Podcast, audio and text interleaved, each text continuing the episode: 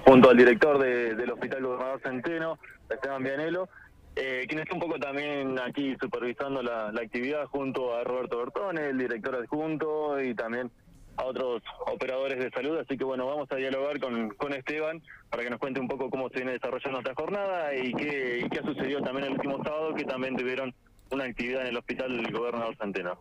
Buenos días, Esteban, nuevamente. Eh, aquí en, el Paseo de los Inmigrantes, otra vez, realizando esta jornada de búsqueda activa, similar a lo que ya fue el día sábado, ¿no? Sí, sí, buenos días y feliz año, feliz 2021. Espero que el 21 lo terminemos mejor que el 20. Venimos complicados con el número de casos, vienen con una tasa de positividad los testeos, la búsqueda activa y los testigos que estamos haciendo alta para lo que son los estándares. Eso significa que, que hay muchos casos dando vuelta y tenemos que tratar de, de contenerlo y, aislarlos para poder controlar el, el brote, porque si no se nos va se nos va a ir complicando, ¿no? Iván, ¿preocupa con el caso de las fiestas?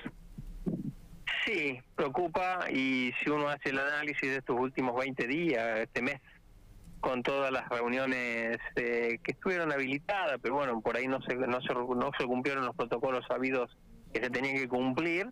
Eh, hubo casos de las de fiestas de egresados, hubo casos de reuniones clandestinas, hubo casos de reuniones familiares digo, eh, para la fiesta de fin de año y eso eso genera un volumen de pacientes positivos importante que estamos teniendo superando los, los 600 pacientes.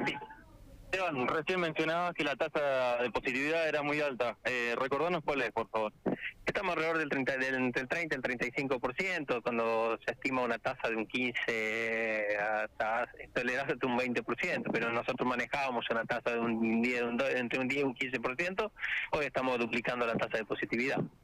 De alguna manera eh, preocupa por la situación de, la terapia y también de, de la capacidad de los contenedores, Esteban.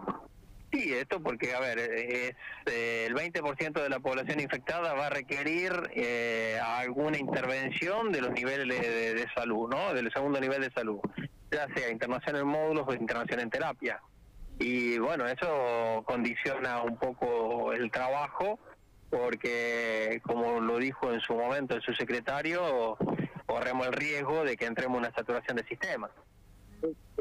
Eh, globalmente hoy tenemos respuesta todavía. Eh, el centeno tiene una tasa de ocupación aproximadamente, ya estamos llegando al 90%, en terapia, en los módulos de honor del 50%, pero este también, bueno, las terapias del privado y la, oferta del privado también está, está disponible, ¿no? ¿Qué está compuesta esa capacidad, La terapia del centeno tiene 14 camas y las terapias y los módulos tienen 40 camas, 40 camas disponibles este para internación.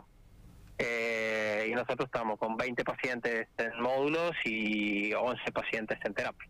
Estamos olvidando de algo, ¿no? Que el Centeno recibe a muchos de los pacientes de las distintas localidades del norte de la provincia, ¿no?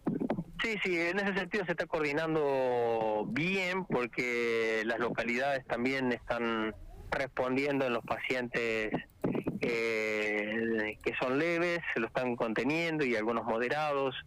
Eh, también los van y se van interactuando con, con el centeno y de esa forma vamos coordinando y, teniendo respuestas, ¿no? Y por ahí pacientes que nosotros tenemos que para hacer movilidad de cama también podemos mandar pacientes al interior para poder tener esa suficiente, suficiente cama o disponibilidad de cama para pacientes que necesitan mayor complejidad.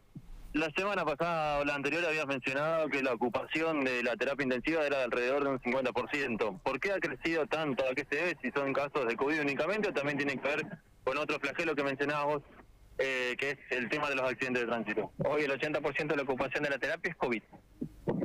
Eh, no hay todavía algún accidentado eh, internado eh, pero bueno, hoy tengo que decir que lamentablemente el 80% de la ocupación de la, de la terapia es COVID.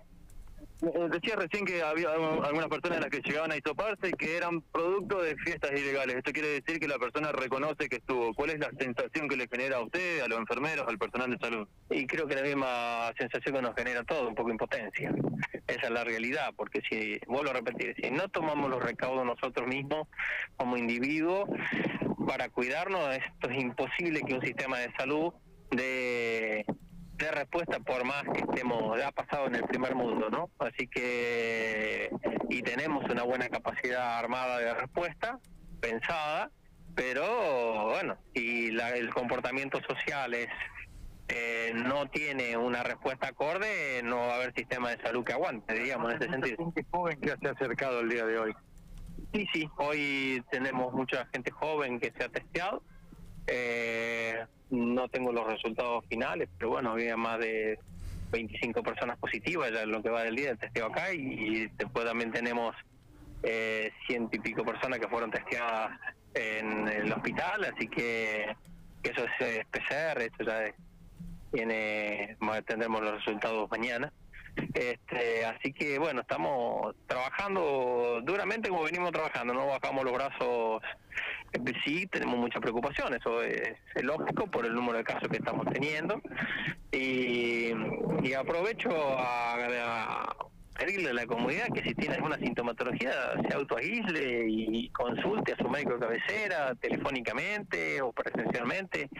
Eh, sigo insistiendo que primero una consulta telefónica va a orientar a la asistencia a los centros de, referencia que tenga cada uno de nosotros, ¿no? Para, para nuestra atención en salud. Y pero lo básico, lo primero es, lo primordial es hacer un autolamiento y para asegurar que sus allegados no estén expuestos y el dispositivo, ¿no? En el caso que la ocupación llegue al 100%, ¿hay alguna estrategia pensada, alguna alternativa?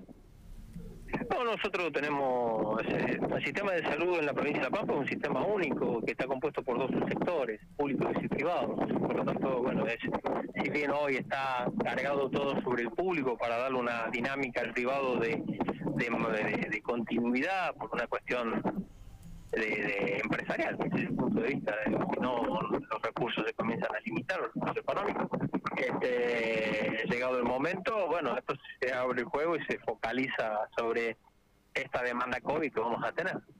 Es una mm, disposición y un análisis que está haciendo permanentemente la Secretaría, el Ministerio de Salud, a ver en qué momento eh, cambia la, la, cinco años se, se encargo